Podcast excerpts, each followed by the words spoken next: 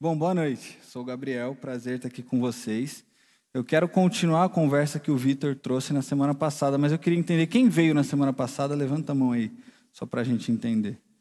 Tá, a gente está conversando já faz um tempo, desde que os cultos de quarta voltaram, sobre discipulado. E eu quero continuar a conversa, mas a partir da conversa que o Vitor trouxe para a gente semana passada.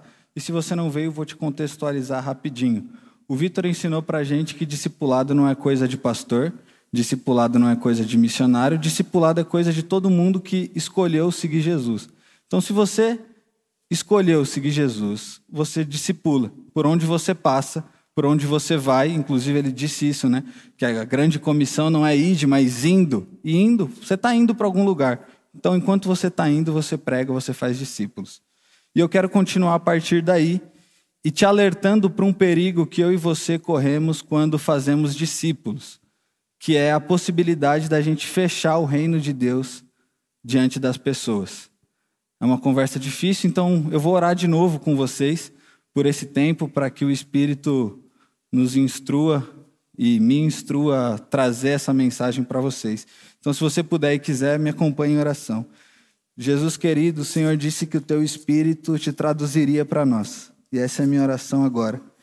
Que a gente encontre com o Senhor através daquilo que vai ser dito, falado e que já tem sido cantado. Que a gente possa sair daqui com a certeza de que te encontrou.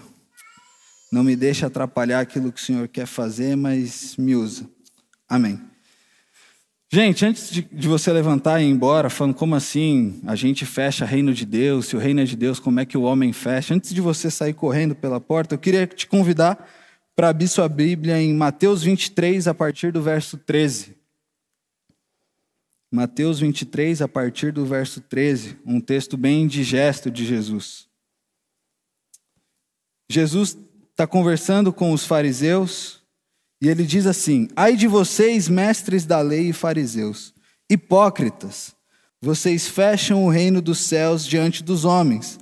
Vocês mesmos não entram e nem deixam entrar aqueles que gostariam de fazê-lo. Então, antes de você sair, quem diz que a gente pode fechar o reino de Deus é o próprio Jesus. E ele está dizendo isso para um grupo específico de pessoas. Ele está dizendo isso para o fariseu. E você lembra quem é o fariseu? O fariseu é o mestre da lei, é o cara que trabalha organizando a sociedade em Israel. O fariseu era o homem que pegava os primeiros cinco textos da Bíblia, o Pentateuco, lia aquilo e transformava aquilo em lei. Então o fariseu ia te dizer o dia que você tinha que descansar, no dia do seu descanso, como era feito o seu descanso, quanto você podia andar no dia do seu descanso, como você tinha que agir se você fizesse mal a alguém, como você tinha que agir se um prédio caísse na cabeça de alguém e seu irmão morresse, como o fariseu organizava a sociedade. E Jesus está olhando para esse grupo e dizendo assim: vocês fecham o reino de Deus diante dos homens, vocês não entram e nem deixam aqueles que querem entrar entrar. Isso é muito sério, porque eu e você corremos esse risco. E corremos esse risco porque aqui no versículo 4, Jesus vai dizer assim: vocês atam fardos pesados e os colocam sobre os ombros dos homens, mas eles não são capazes de carregar, e nem vocês estão dispostos a levantar um só dedo para movê-los. O que Jesus está dizendo aqui é o seguinte: fariseu, você fecha o reino de Deus porque você está colocando um fardo, um jugo, e todo esse trabalho do fariseu de interpretar a lei, de criar leis, era dado o nome de jugo ele está dizendo o seguinte: você coloca um jugo tão pesado sobre as pessoas, mas é tão pesado que nem você dá conta de carregar. E para a gente entender melhor o que é jugo, tem um autor que eu gosto muito que ele dá a seguinte explicação. Imagina que aqui na Por Amor a gente tenha dois rabis, o rabi Tiago e o rabi Vitor. E aí o rabi Tiago está lendo o Pentateuco e está dizendo assim para você, ó, oh, por amor, no sábado você pode andar até um quilômetro porque isso não vai ser considerado pecado. Mas o Rabi Vitor, ele é um pouco mais rigoroso. Então ele vai ler o Pentateuco e vai dizer: Ó, oh, por amor, no sábado você pode andar até 200 metros. Se passar de 200, você pecou. E aí você, que é uma pessoa comum dessa cidade, escolhe abaixo de qual jugo você se põe. E se você se colocar abaixo do jugo do Vitor, se você andar 300 metros, você pecou. Mas se você estiver abaixo do jugo do Tiago e andar os mesmos 300 metros, você não pecou. Então, isso era o jugo. O jugo do fariseu, e a Giovana explicou isso muito bem para a gente. Se você ainda não assistiu essa mensagem dela, assista.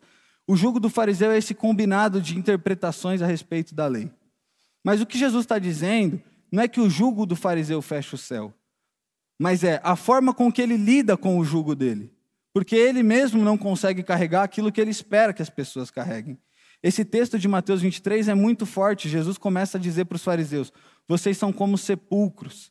Por fora vocês são todos bonitinho, arrumadinho, mas por dentro vocês estão podres. Vocês são como alguém que limpa um copo e só limpa o exterior e usa, porque e dentro está sujo. Então o que Jesus está dizendo é o seguinte: o que fecha o reino de Deus é a performance religiosa de vocês. Vou dar outro exemplo com os nossos pastores. É como se o FI fosse à academia e postasse a foto fazendo um exercício físico com 200 quilos. E aí ele posta lá no Instagram dele, tá pago o de hoje, 200 quilos. E o Dudu, ele segue o Tico, ele segue o Fi. E aí ele olha o Fi fazendo exercício com 200 quilos e fala, bom, eu sou um tal midim do Fi. E para ser igual ao Fi, eu preciso levantar os mesmos 200 quilos. Eu não vou pedir para o Dudu levantar para não constranger ele.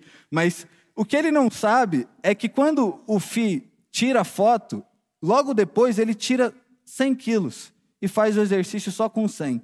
Mas diz na internet que está fazendo com 200.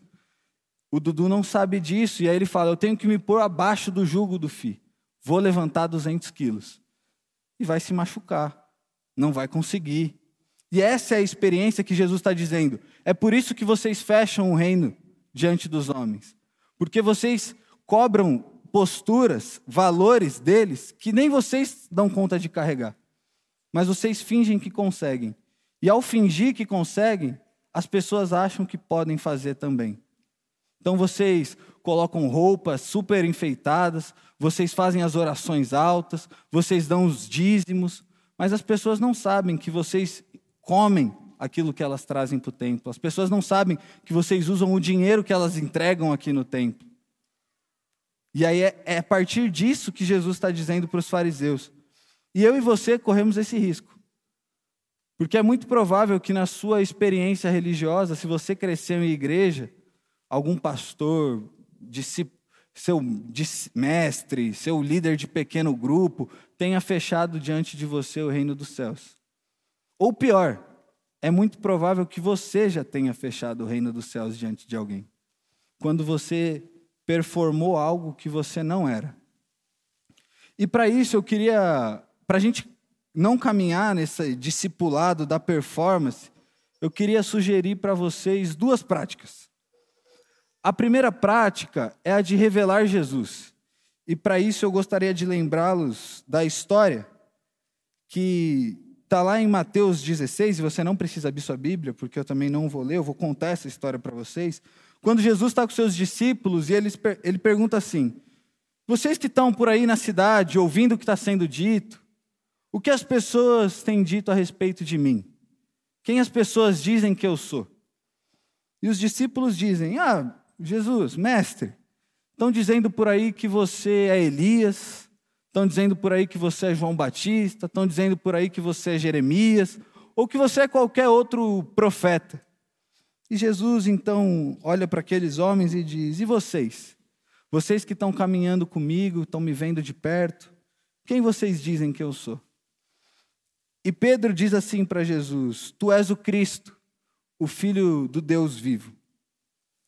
E lá no versículo 19, Deus diz assim para Pedro: Eu lhe darei as chaves do reino dos céus. E o que você ligar na terra terá sido ligado nos céus, e o que você desligar na terra será desligado nos céus. Chaves do reino. Ou seja, há como abrir e como fechar o reino. Se para Pedro a chave é entregue e a chave abre o reino, o fariseu fecha. E o que tem de diferente entre o fariseu e o Pedro? Pedro revela Jesus. Pedro, nesse momento, está revelando quem Jesus é. Então, se você quer fazer um discipulado, se você, enquanto estiver indo e discipulando enquanto vai, quiser abrir o reino de Deus diante das pessoas, revele Jesus. Como você pode, então, abrir o reino de Deus no seu trabalho? Revelando Jesus. E como você revela Jesus? No momento que você dá um feedback, no momento que você contrata, no momento que você lida com o seu funcionário, no momento que você lida com o seu patrão. Como você revela Jesus na sua casa, na hora de corrigir o seu filho? Você pode fechar o reino de Deus quando você vai corrigir o seu filho, se você não expor para ele Jesus e os valores do reino de Deus. Então, quando você vai brigar com o seu marido, e nesse assunto a gente tem bastante experiência, né, pessoas casadas, é, há um jeito de fazer isso que abra a possibilidade do reino. Quando você revela Jesus e revela um caminho para o perdão, um caminho para a reconciliação, há um jeito de corrigir o seu filho sem precisar ensinar para ele que o amor é violência. Porque se você ensina para o seu filho que amor é violência, você não revelou Jesus. Você fechou diante dele o reino dos céus. Então Jesus está ensinando para a gente que há uma chave que abre o reino dos céus. E essa chave é a interpretação que você dá a respeito de Jesus. E quem diz isso não sou eu. É uma tradição rabínica inteira que gosta de interpretar esse texto assim. As chaves do reino é a forma com que a gente interpreta e revela Jesus na vida. Quer abrir o reino de Deus? Revele Jesus. Revele Jesus no seu trabalho, revele Jesus na sua casa, revele Jesus por onde você passar. E revelar Jesus, para a gente não ficar num campo tão subjetivo, é viver conforme a ética e o valor do reino de Deus. É perdoar, é andar a segunda milha, é dar o outro lado da face, é promover justiça, é não se calar perante a injustiça, promover reconciliação, perdão. Porque se a gente não vive conforme essas éticas, esses valores, a gente vai fechando o reino de Deus diante dos homens. E as pessoas param de, param de experimentar a boa vida e a boa imagem de vida que Deus tem para nós. Mas eu gostaria de pensar com vocês que quando a gente começa a revelar Jesus e quando a gente começa a expor Jesus para as pessoas, isso nos leva para um outro lugar, que é o jugo de Jesus. Porque lembre-se bem disso. Você não tem discípulo, você não tem ovelha, eu não tenho discípulo, Vitor não tem discípulo, por mais que você ache que você é um discípulo do Vitor. O Vitor não tem discípulo, o Tiago não tem discípulo. Quem tem discípulo é Jesus. Quem tem ovelha é Jesus. Ele é o pastor. É a voz dele que as ovelhas reconhecem. Então não queira ser Jesus. Mas quando a gente revela Jesus, a gente revela com isso o jugo de Jesus. E você bem sabe que o jugo de Jesus é suave e leve. O fardo de Jesus é suave e leve. E por quê? Porque Jesus não espera de mim e de você performance religiosa. Jesus não está aqui olhando para mim e para você dizendo: Ó, oh, você precisa saber orar, tá? Você precisa jejuar pelo menos uma vez ao mês, entregar 40 horas de oração, 30 horas de línguas, louvor no carro o dia inteiro. Vem para a igreja, domingo, todos os cultos no domingo, quarta-feira. Jesus não está esperando de mim e de você uma performance religiosa. Jesus não está esperando de mim e de você um fariseu. O que, por que o fardo de Jesus e o jugo de Jesus são suave e leve?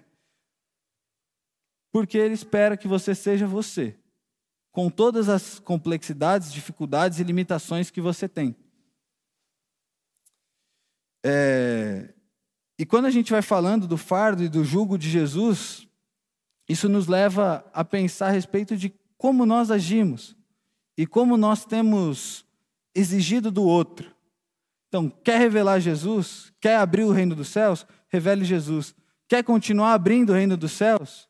Não exija performance religiosa das pessoas. Não exija performance religiosa do seu filho. Ó oh, filho, você vai usar a camiseta do exército de Jesus você vai orar toda noite e eu toda refeição você vai orar. Todo dia você vai à igreja e se você não gostar do pessoal da sua salinha, você vai obrigado. Aí o seu filho cresce, vira um adolescente e não quer mais estar aqui, porque ele veio obrigado a vida toda. Filho, e aí minha mãe que está vendo isso ao vivo, Na hora que for passar o Harry Potter na escola, vira para a parede. Porque se você assistir o Harry Potter, você vai estar tá pecando contra Deus. E Deus vai te cobrar. Deus está vendo. Marido, eu sei que está difícil assistir jogo do Corinthians. Eu sei disso, gente. Mas você não vai assistir o jogo domingo porque você tem que ir para a igreja. Porque se você não for para a igreja, Deus vai cobrar. Se você não for para a igreja, o que vão pensar da gente? O que vão pensar de mim? Como é que as pessoas vão me ler se eu deixar de ir no culto de quarta? Se eu deixar de aparecer? Se eu deixar de fazer a oração na hora que alguém pede a oração? Uma vida baseada em performance, preocupada em performance, esperando do outro aquilo que nem você é capaz de carregar. Se a gente faz isso, a gente volta a ser fariseu. Se a gente cai nesse conto, a gente volta a ouvir Jesus dizendo para a gente: Você é um sepulcro vazio, podre. Imagina isso, que horrível. E ele está dizendo isso para a gente que está exigindo dos outros performance religiosa. Mas não adianta nada eu ficar te falando disso e te ensinando isso, porque o Vitor nos ensinou semana passada que discipulado não é transmissão de conhecimento, mas é transmissão de amores. Porque se eu estiver te falando isso e você estiver entendendo aí, você está assim, pô, verdade isso que esse menino está dizendo. Mas eu, enquanto estou aqui em cima dizendo tudo isso, estou performando, eu, enquanto estou cantando, estou performando, eu estou te ensinando, na verdade, que o seu discurso tem que ser não performe, mas a sua prática tem que ser performe, porque senão não dá certo. Então, discipulado não é transmitir conhecimento, é transmitir amor. Então, antes de você não exigir performance do outro, você precisa entender se você não está performando. Se você não é um discípulo da performance, um escravo da, da performance, se você não vem para a igreja e levanta a mão no louvor pensando, o cara da foto está passando aqui na frente. É agora, é a hora que eu vou aparecer no feed da Por Amor, louvando muito. E aí você fica meio assim, né? Todo mundo aqui sabe que isso acontece, né? Vamos falar a verdade? Principalmente as primeiras três fileiras aqui, que a foto é onde, até onde vai a luz. Sabe, o cara da foto está passando, você fecha o olho e levanta a mão na hora e faz assim, ó. Aquela piscadinha rápida, só para ver se ele já passou. Porque você está performando, você está esperando que as pessoas te vejam. Pô, eu fiz uma oração no meu dois ou mais, certeza que agora as pessoas vão começar a me olhar diferente. Eu fiz uma oração antes, no nosso momento de GOP, ali antes de sair para a entrega de marmita. Pô, eu vim pensando a semana toda nessa oração, porque eu já sei, eu vou no final do culto ali perguntar para o Vitor um negócio e ele vai me notar. Porque eu vou colocar ele contra a parede, vou fazer uma pergunta teológica bem difícil para ele. Jesus não está preocupado com a pergunta teológica. Jesus não está preocupado com foto no feed do Instagram da Por Amor. Jesus está preocupado com a sua sinceridade. Jesus está preocupado com o discipulado da sinceridade. Quer ver um exemplo muito claro disso? Pedro. Pedro era o mais performático dos discípulos. Pedro diz assim: Jesus, tu és o Cristo. E aí, momentos seguintes, ele diz: Jesus, eu não vou deixar você morrer. E Jesus olha para trás de mim, Satanás. Pedro, vou subir e vou andar sobre as águas. Aí, afunda. Jesus me socorre, pelo amor de Deus, vou morrer. Jesus, Pedro, vem comigo viver uma experiência maravilhosa. Você vai viver um monte da transfiguração. E aí ele está lá em cima, maravilhado. Meu Deus, Moisés, Elias estão aqui, Jesus está aqui. Jesus, vamos ficar aqui para sempre? Pedro, você não entendeu, Pedro. As pessoas que precisam da gente estão lá embaixo. A gente precisa descer.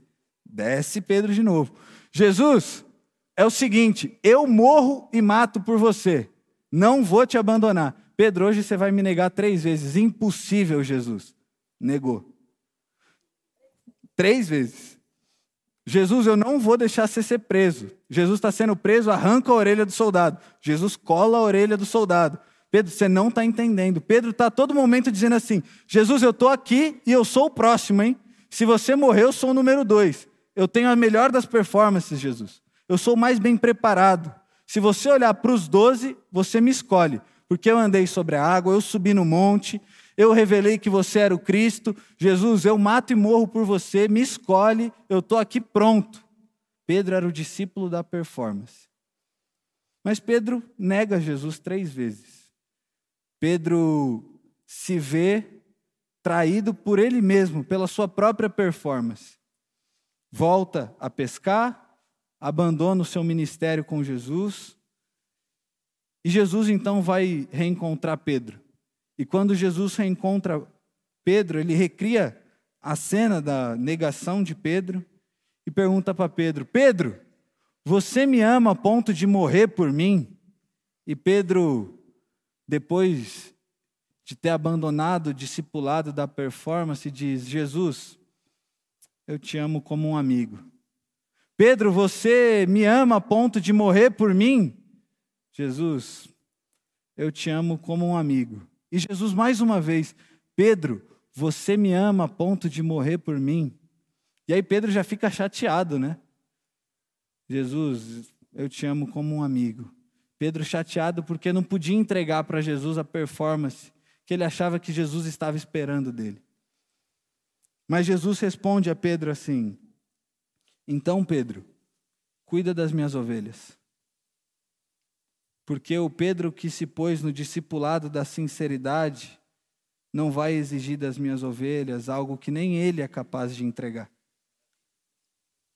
o Pedro performático de antes diria assim: Jesus, eu te amo a ponto de morrer por você. E aí ele ia lá para as ovelhas e ia dizer assim: Ei, você tem que amar Jesus a ponto de morrer por ele, sendo que nem ele mesmo era capaz disso. Mas o Pedro que Jesus encontra naquela praia, consciente das suas limitações, sabendo das suas falhas, e sincero diante de Jesus, sabe que não é capaz de amar Jesus incondicionalmente. Mas é esse Pedro a quem Jesus confia suas ovelhas. E a história não acaba aqui, porque esse Pedro vai crescendo, o Espírito vai ensinando e moldando Pedro, e Pedro termina a sua vida pedindo para ser crucificado de ponta cabeça, porque ele não era digno de morrer igual ao Mestre. Mas Pedro morreu por Jesus. No final da caminhada, Pedro poderia dizer para Jesus: Jesus, hoje eu te amo a ponto de morrer por você e vou. E vou morrer de ponta cabeça.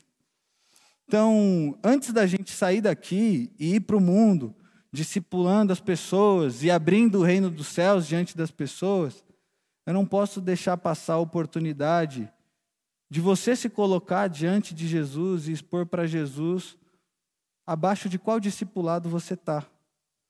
Você está performando diante de Jesus? Você está no discipulado da sinceridade com Jesus? Você já disse para Jesus: Ó oh, Jesus, o que eu tenho para te entregar hoje é um. Talvez eu gosto de você, Jesus. Jesus, eu estou vendo qual vai ser. Mas sincero. Porque gente que não é sincera não tem o que melhorar. A pessoa que acha que está com a performance 100%, não tem o porquê melhorar. O Pedro, antes de negar Jesus, não entendia aonde ele precisava ser moldado. Mas o Pedro sincero, consciente de suas limitações, esse sim estava pronto para viver do Espírito e no Espírito as transformações. Então, antes de você querer sair por aí, discipulando pessoas, abrindo o reino de Deus ou fechando o reino de Deus, você precisa se colocar no discipulado de Jesus e no discipulado da sinceridade com Jesus. Que você hoje possa se derramar diante de Jesus e dizer: Jesus, o que eu tenho para te entregar hoje é um eu gosto muito de você. Eu tenho para te entregar hoje é um amor de amigo. Jesus, o que eu tenho para te entregar hoje é eu não consigo perdoar aquela pessoa que me feriu. Jesus, o que eu tenho para te entregar hoje é eu estou fingindo que perdoei, mas eu sei o quanto isso está doendo dentro de mim. Jesus, eu estou indo na igreja, mas eu nem acredito mais nisso aqui. Eu nem quero mais vir aqui. Eu só venho porque eu sou obrigado. Então se coloque diante de Jesus e exponha para Ele e se derrame na presença dEle. E diga para Ele o que está aí no seu coração. Porque Ele sabe. Ele já sabe. Antes de você dizer. Mas Ele quer te ouvir falar. Porque você falar é você estar consciente disso. E você estar consciente disso é o caminho para a transformação. Então, que você possa fazer igual Pedro hoje. Se colocar diante de Jesus e dizer: Jesus, o que eu tenho para te dar é isso. Não sei se é a melhor performance, não sei se é o que você espera, mas o que eu tenho para te dar é isso. Porque o fardo e o jugo leve é para pessoas que estão cansadas de performar, é para pessoas que estão sendo exauridas de ficar vivendo nas lógicas religiosas. É para essas pessoas que Jesus está dizendo: meu fardo é suave, meu jugo é leve. Não é para você que trabalhou o dia inteiro e chegou em casa e falou: pô, tô morto, descarreguei um caminhão de tijolo. Não é esse cansaço que Jesus está falando. Jesus está falando assim: você que está tentando, tentando, tentando viver conforme uma performance religiosa e não dá conta, e você só vive experienciando culpa, você vai e volta para sua casa da igreja culpado, é para você que o jugo de Jesus é suave, é para você que o fardo de Jesus é leve. Então, se coloque debaixo desse fardo, seja sincero com Jesus e fale para Ele o que está no seu coração. Essa é a minha oração por mim, essa é a minha oração por vocês. Amém.